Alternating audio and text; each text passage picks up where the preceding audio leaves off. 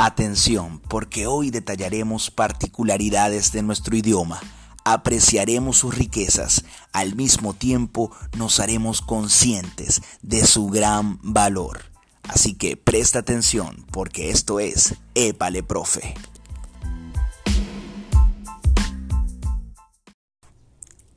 Quiero hacerte una pregunta. ¿Alguna vez te han corregido por reiterar alguna frase como voy a subir para arriba o voy a bajar para abajo? Sí lo han hecho.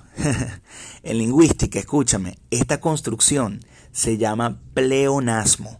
No es un fenómeno necesariamente incorrecto, ya que puede servirnos para dar fuerza a nuestras expresiones.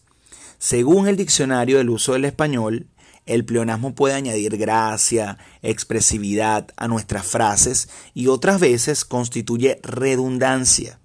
En ocasiones es una forma de terminar nuestras frases de otra forma, que probablemente si no lo hacemos así sentimos que queda incompleto el mensaje. Según la autora Medrazo, ella manifiesta que la redundancia o pleonasmo cumple una función estética, o intensificadora. Refuerza esa función expresiva del hablante y de esa forma, al usarla, pone el toque personal, o sea que los hablantes, cuando usamos pleonasmo, tenemos esa necesidad de intensificar lo que queremos comunicar. Hay casos donde el pleonasmo entorpece el discurso por considerarse incorrecto lingüísticamente. En nuestro país es un fenómeno fonético, aunque es normativo, y la mayoría hace uso del mismo y a veces ni cuenta se da. Pero es necesario que tú aprendas a argumentar por si algún, en algún momento alguien llega y te dice, por ejemplo, estás reiterando o no se dice de esa forma, entonces debes aprender a argumentar lingüísticamente el uso que estás aplicando. ¿Cuáles son los usos de pleonasmo más populares y que escuchamos a diario?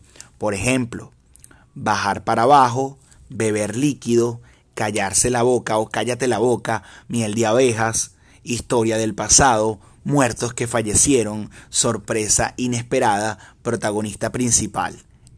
Ese fenómeno lingüístico se llama pleonasmo y de verdad me siento contento en compartirlo contigo.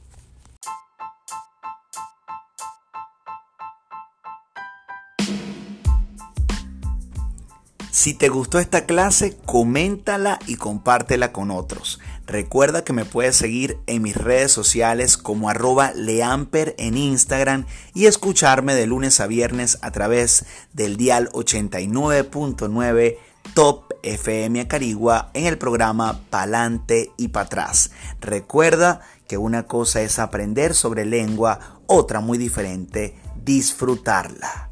Épale, profe.